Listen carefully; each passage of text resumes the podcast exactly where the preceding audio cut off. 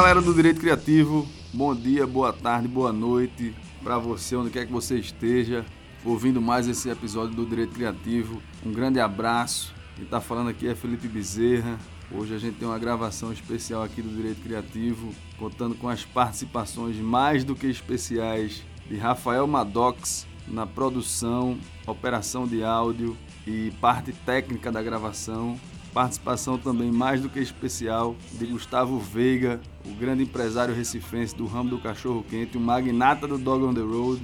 Aqui presente também a gravação. Dá um alô aí para todo mundo, Veiga. Seja bem-vindo a mais um episódio do podcast do Direito Criativo. Queria escutar a sua saudação, amigo. Fale aí com o pessoal. Alô, galera. Acho. Eu, eu acompanho demais Felipe e, e, acho tudo que Felipe fala, acho massa. Para mim é um prazer estar aqui e compartilhar com vocês essa, essa história aqui. Tamo junto aqui. Vamos seguir e vamos embora, galera. Valeu! Obrigado, Veiga. Hoje a gente vai falar no Direito Criativo sobre um tema quase nada polêmico, bem tranquilo, que está deixando todo mundo em paz, com a consciência tranquila, no Brasil, nas redes sociais, nas ruas. A gente vai falar sobre impeachment, o que é isso, como isso é disposto na Constituição, o que vem a ser, quais as implicações e, sobretudo, o que é necessário para que haja o processo de impeachment ou impedimento. Vamos embora.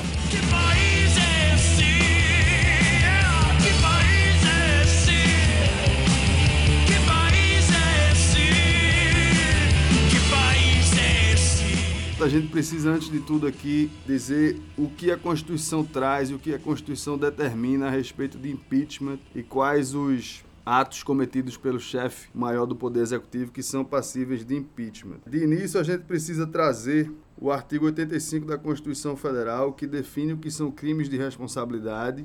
E como a gente já ouviu falar na imprensa reiteradas vezes, o processo de impeachment pode, só pode ser iniciado e ter seguimento se houver cometimento de crime de responsabilidade por parte do chefe do Poder Executivo.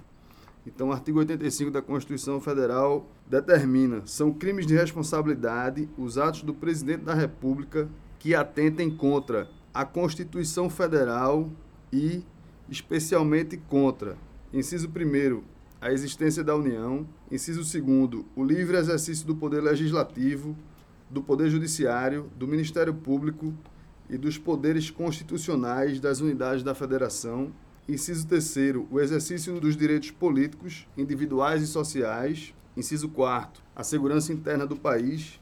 Inciso 5 a probidade na administração. Inciso 6 a lei orçamentária. E inciso 7 o cumprimento das leis e das decisões judiciais. E ainda tem um parágrafo único do artigo 85 que ele diz: esses crimes serão definidos em lei especial que estabelecerá as normas de processo e julgamento. Então, vejam que a Constituição Federal ela deu basicamente os nortes, as normas gerais em que os atos do presidente da República se enquadram como crimes de responsabilidade. E vejam que as definições trazidas pela Constituição Federal dizem respeito a condutas severamente graves, a condutas que atentem a rigor contra o funcionamento da República Federativa do Brasil, a condutas que ponham em perigo o livre e o bom exercício dos poderes constituídos, né? do poder constituído, poder executivo, do poder judiciário e do poder legislativo, e dizem respeito também a normas que preservam a moralidade pública a existência da União e a segurança interna do país. Então, para que um ato específico e determinado do presidente da República seja enquadrado como crime de responsabilidade, há que haver um ato muito grave que realmente ponha em xeque, sobretudo, a harmonia entre os poderes do Estado para que esse ato seja considerado crime de responsabilidade. No caso concreto, no caso específico da presidente Dilma, o processo foi iniciado através de uma petição do jurista Hélio Bicudo, um dos fundadores do PT, e da professora Janaína Pascoal, da USP, afirmando que a presidente da República teria atentado contra a lei orçamentária, e aí se enquadraria no artigo 85, inciso 6 da Constituição Federal, ao realizar as pedaladas fiscais. Para quem não sabe, ou para quem já deveria saber, a lei orçamentária, o orçamento, que na verdade é as receitas e as despesas que vão ser gastas pelo chefe do Poder Executivo, isso é determinado através de uma lei de iniciativa do Poder Executivo e ele pede autorização, na verdade, ao Poder Legislativo para gastar o dinheiro que advém, em suma, dos tributos que os cidadãos pagam. Então é o seguinte: o chefe do Executivo, o governador, o presidente e o prefeito, eles só podem gastar o que o legislativo determinar que eles podem gastar. Por exemplo, no ano anterior, para fazer um orçamento, o presidente da República envia ao Congresso Nacional uma proposta de lei para ser aprovada, determinando o que ele pode gastar ou não.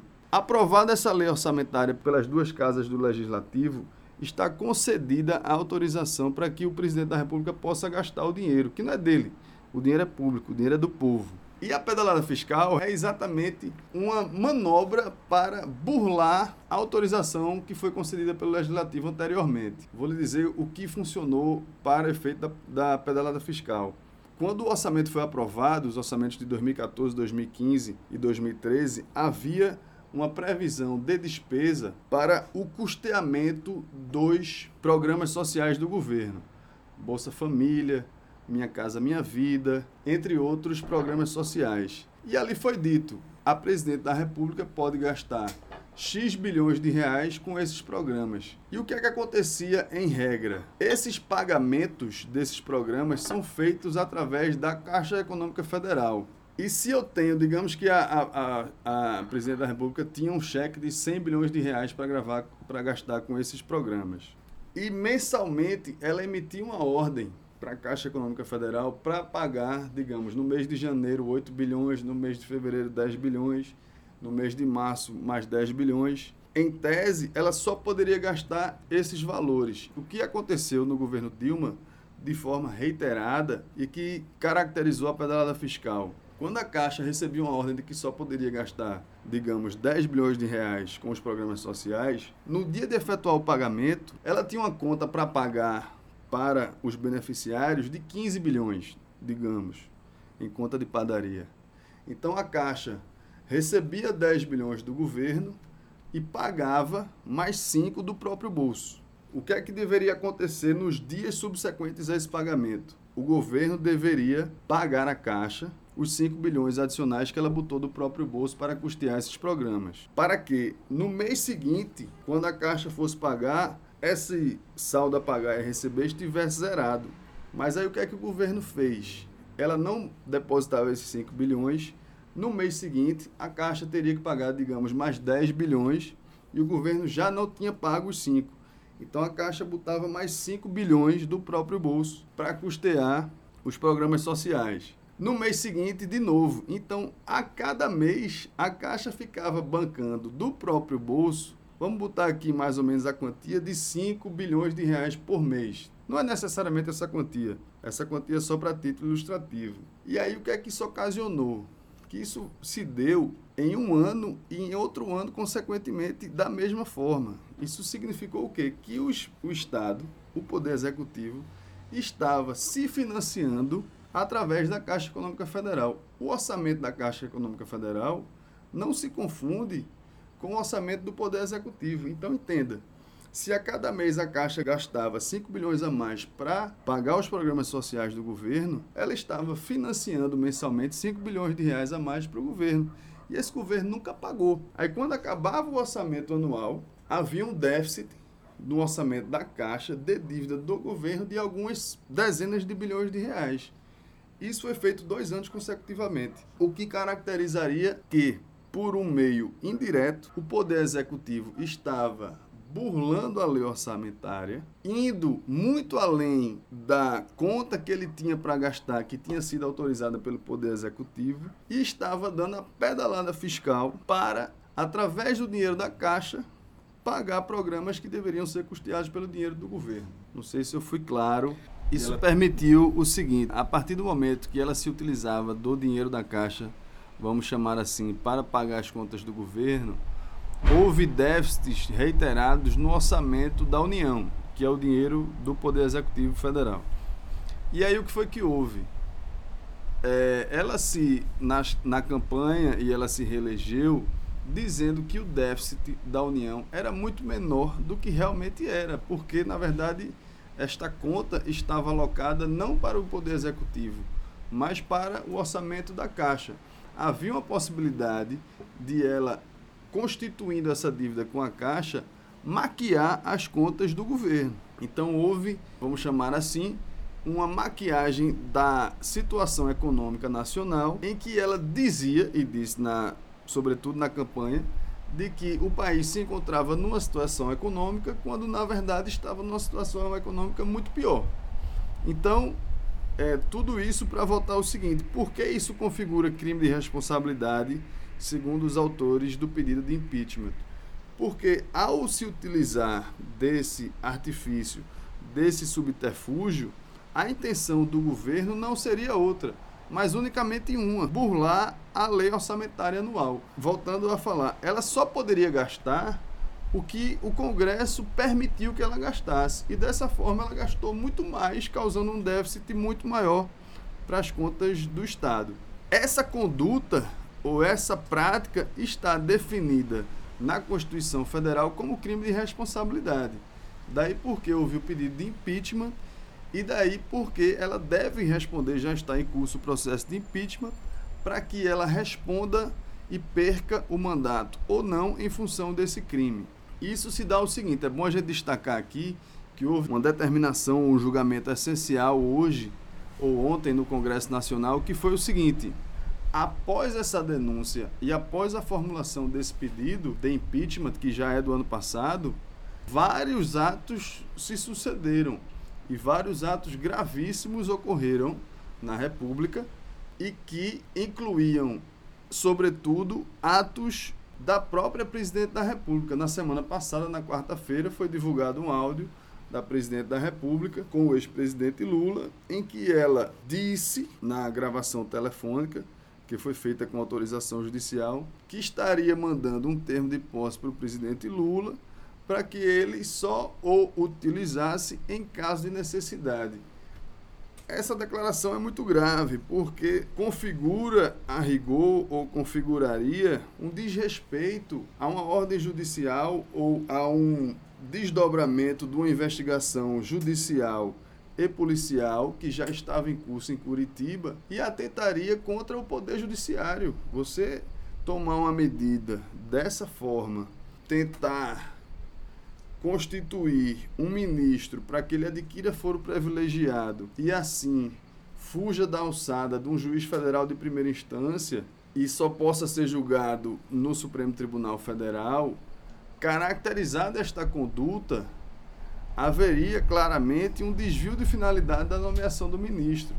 O ministro deve ser nomeado para que saiba conduzir as políticas públicas e para que saiba é, levar e conduzir a efeito as políticas que devem ser implementadas para a melhoria da condição da população. O ministro não deve ser nomeado para fugir de uma investigação e de um processo penal que está em curso numa vara federal de Curitiba. Perceba que nomear um ministro para que ele adquira o foro privilegiado do STF, de uma forma ou de outra, configura inequivocamente um ato contra o exercício da jurisdição contra o exercício normal do Poder Judiciário. Então, esse fato é gravíssimo, esse fato, sem dúvida alguma, configura um ato atentatório ao livre exercício dos demais poderes, ao livre exercício do Poder Judiciário. Não apenas isso. Na mesma semana, houve a homologação da delação premiada do senador Delcídio do Amaral, antigo líder do governo no Senado, em que ele aponta vários atos de responsabilidade própria da presidente da República que também configurariam crime de responsabilidade. Mas é preciso distinguir o seguinte: ontem o Congresso Nacional decidiu que a Câmara dos Deputados decidiu que nesse processo de impeachment, a rigor, o único crime de responsabilidade que vai ser analisado é o crime da pedalada fiscal, porque esses fatos surgiram após o pedido ter sido apresentado à Câmara dos Deputados. Obviamente, esses crimes são, ou essas condutas típicas, caso tenham sido realmente praticadas pela Presidente da República, são gravíssimos, impõem o julgamento, impõem desdobramento das investigações e dariam ensejo a outras denúncias para a ocorrência de novos crimes de responsabilidade que ensejariam novos processos de impeachment. Mas a rigor, o processo de impeachment é um processo que é judicial. Não haveria como você, depois que o processo está iniciado, ficar adicionando novos pedidos para aquele processo inicial, porque você não daria oportunidade dela apresentar a defesa sobre cada novo pedido. Isso é uma regra base lá do direito de que, uma vez feito o pedido, a pessoa contra a qual é feito o pedido deve se defender contra aquele pedido. Você não pode, no curso do processo, ficar adicionando novos pedidos, senão a pessoa vai ter que sempre se defender contra essas novas acusações. Então, o Congresso, a Câmara dos Deputados decidiu hoje ou ontem que, a rigor, o processo de impeachment vai correr tendo por base as pedaladas fiscais, mas sem esquecer desses crimes gravíssimos que teriam ocorrido após o oferecimento do pedido. É isso. Eu queria comentar algumas coisas sobre o que o Felipe falou. O que eu acho mais interessante é o seguinte, é as pessoas estar muito mais ligadas em uma onda de que é o golpe, que, que golpe é esse? Só se for um golpe no, no bolso da gente, porque eu sou comerciante, estou sentindo um golpe há dois meses, há três, seis meses atrás, estou sentindo um golpe, meu, meu comércio caiu 40%. Eu sou comerciante, sinto na pele, é, todo mundo sabe que aumentou o preço das comidas, aumentou não sei o que. Eu demiti cinco pessoas da minha equipe. Tinha nove, estou com quatro. Trabalhando sábado e domingo, 40% a menos. E aí? Como é que você me diz aí? Quem é... paga essa conta, né, Quem... Veiga? É, e aí? É, acho que o depoimento de Veiga é muito importante porque é o retrato nu e cru, real da situação econômica brasileira traduzida no depoimento de um pequeno empresário ou de um médio empresário já do é um ramo pequeno. gastronômico, em que você vê a verdade de como o desastre econômico brasileiro afeta a vida do empresário e, por consequência, afeta a vida dos, dos trabalhadores, né, dos empregados da empresa de Veiga e também das famílias. Né? Não é fácil você ter nove funcionários, demitir cinco ou quatro, é quase que 50% da sua força de trabalho você demite em função de uma crise econômica e a gente passa atualmente por um momento muito delicado na vida do país. Não é novidade para ninguém que, além de uma crise econômica gigantesca, o país atravessa uma, uma crise política absurda, uma crise ética e moral também sem precedentes. Isso é muito grave para o futuro de um país, é, isso é muito grave para o futuro de uma nação. Qual é o país que a gente quer deixar para os nossos filhos e netos? Quais são as lições, os princípios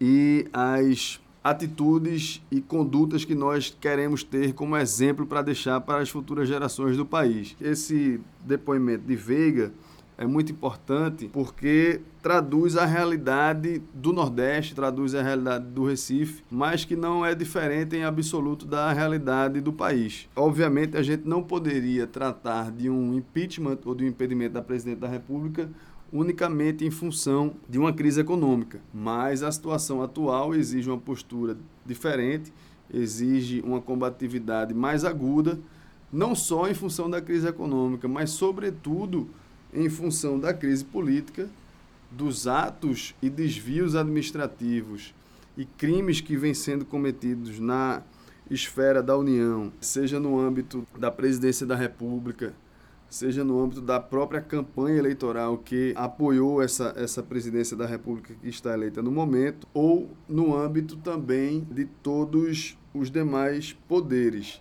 Não é fácil para ninguém, não é conveniente, não é salutar para ninguém ver um processo de impeachment ser conduzido na primeira instância ou na Câmara dos Deputados por um presidente da Câmara que está mais do que envolvido em denúncias de, de, corrupção, como é o caso do Eduardo Cunha. Isso não é, ninguém aceita ou acha isso normal, mas infelizmente ele ainda está lá até que seja deposto, até que seja cassado pelos pares, pelos deputados que compõem a Câmara dos Deputados. E se é assim, infelizmente, o processo deve ser conduzido por ele.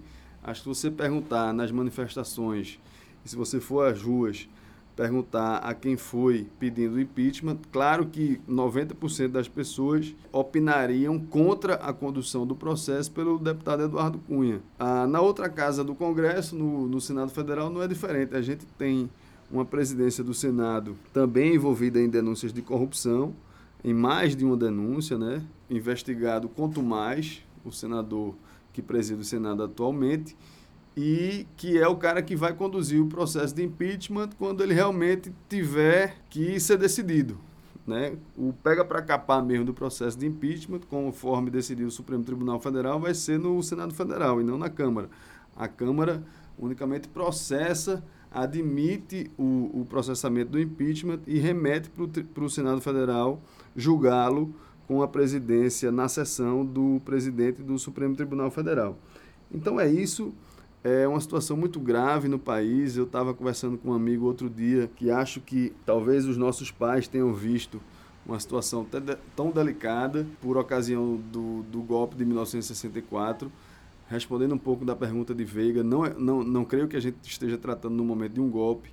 As pessoas estão sujeitas ao arbítrio e aos mandamentos da lei e da Constituição Federal, sejam elas quem forem, seja eu, Veiga, o presidente da República, o ministro do Estado, o presidente da Câmara, o presidente do Senado, as pessoas devem respeitar e devem conduzir as suas condutas com base na Constituição Federal e com base nas leis instituídas no país.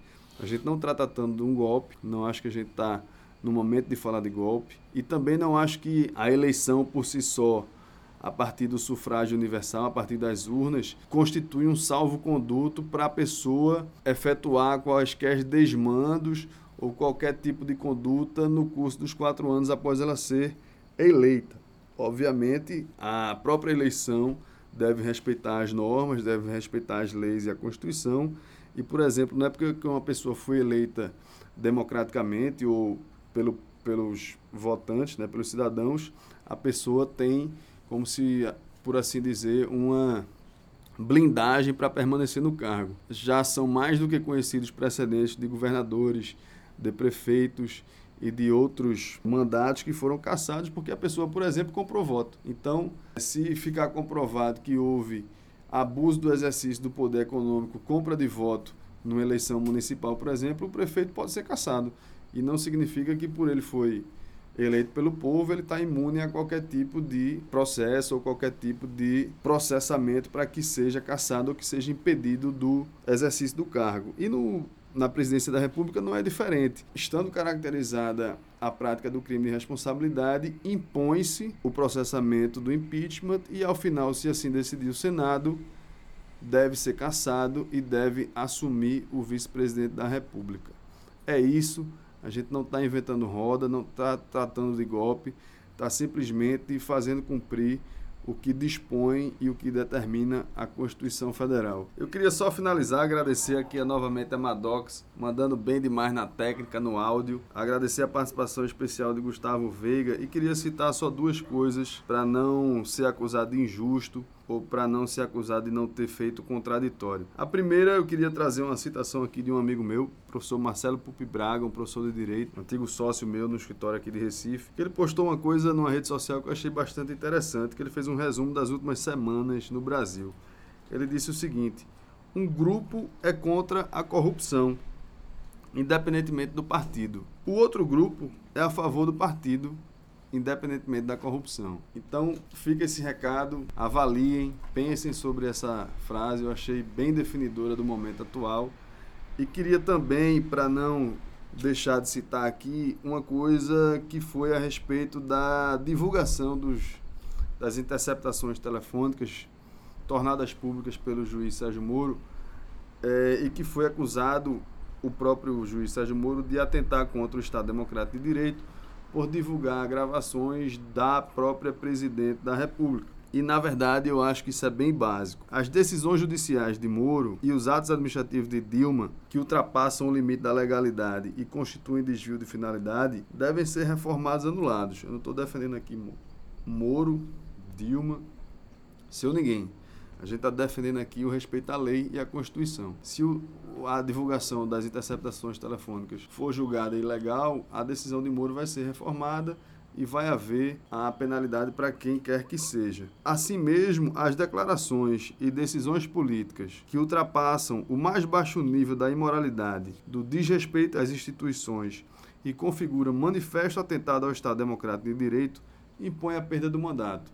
Eu não tenho qualquer dúvida também quanto a isso A gente não pode tolerar, a gente não pode permitir, a gente não pode é, ser conivente com decisões ou com declarações, decisões políticas e declarações políticas que atentam contra o livre exercício dos poderes constituídos na República Federativa do Brasil. Então, acho que a questão, apesar de haver, respondendo a você, Veiga, muita fumaça, muita zona cinzenta a princípio, as, as questões são bastante simples. Acho que tudo pode ser resolvido a princípio e ao final, com base na Constituição Federal, sem qualquer maniqueísmo, sem qualquer polarização e sem qualquer UFC gastronômico, né? A gente não precisa botar na batalha ou não precisa colocar no octógono os coxinhas contra o mortadela ou mortadela contra os coxinhas. Acho que a gente tem que pensar no futuro do país, no futuro que a gente quer deixar para os nossos filhos e netos e num país decente para as próximas gerações. Eu, é isso, vamos embora. Eu queria Direito Criativo, finalizando mais um com o depoimento de Gustavo Veiga. Eu queria terminar dizendo o seguinte. O Felipe falou muito bem. Eu queria terminar dizendo o seguinte. Fala, que fala, nós, nós empreendedores, empreendedores, porque eu me sinto um empreendedor e posso falar isso. Nós empreendedores, a gente precisa continuar. Olha, eu vi uma coisa falada e, e pessoas falando e eu, eu também vi tanto o lado ruim como o lado bom. E o lado bom é o seguinte, a gente tem que falar do lado bom também. Existem oportunidades. Enquanto uns choram, outros vendem lenço. Já dizia o Will Churchill, o Steve Jobs, fucking motherfucker. Ou Nizanguanais, Nizanguanais. Enquanto uns choram, outros vendem lenço. Então, velho, eu, eu, eu tô aproveitando isso aí e tô vendendo lenço. Você faça na sua vida o que você quiser. A gente é aberto para isso e as oportunidades são mil e cada dia que passa as oportunidades são maiores. Então, independente da situação, como empresário, digo, aproveita e enxerga a oportunidade que está batendo na tua porta. Valeu, abraço. Valeu, um abraço. Manda um abraço aí, Madocos. Falou, um abraço. No Nordeste tudo em paz. Na morte eu descanso, mas sonhando solto, manchando os papéis.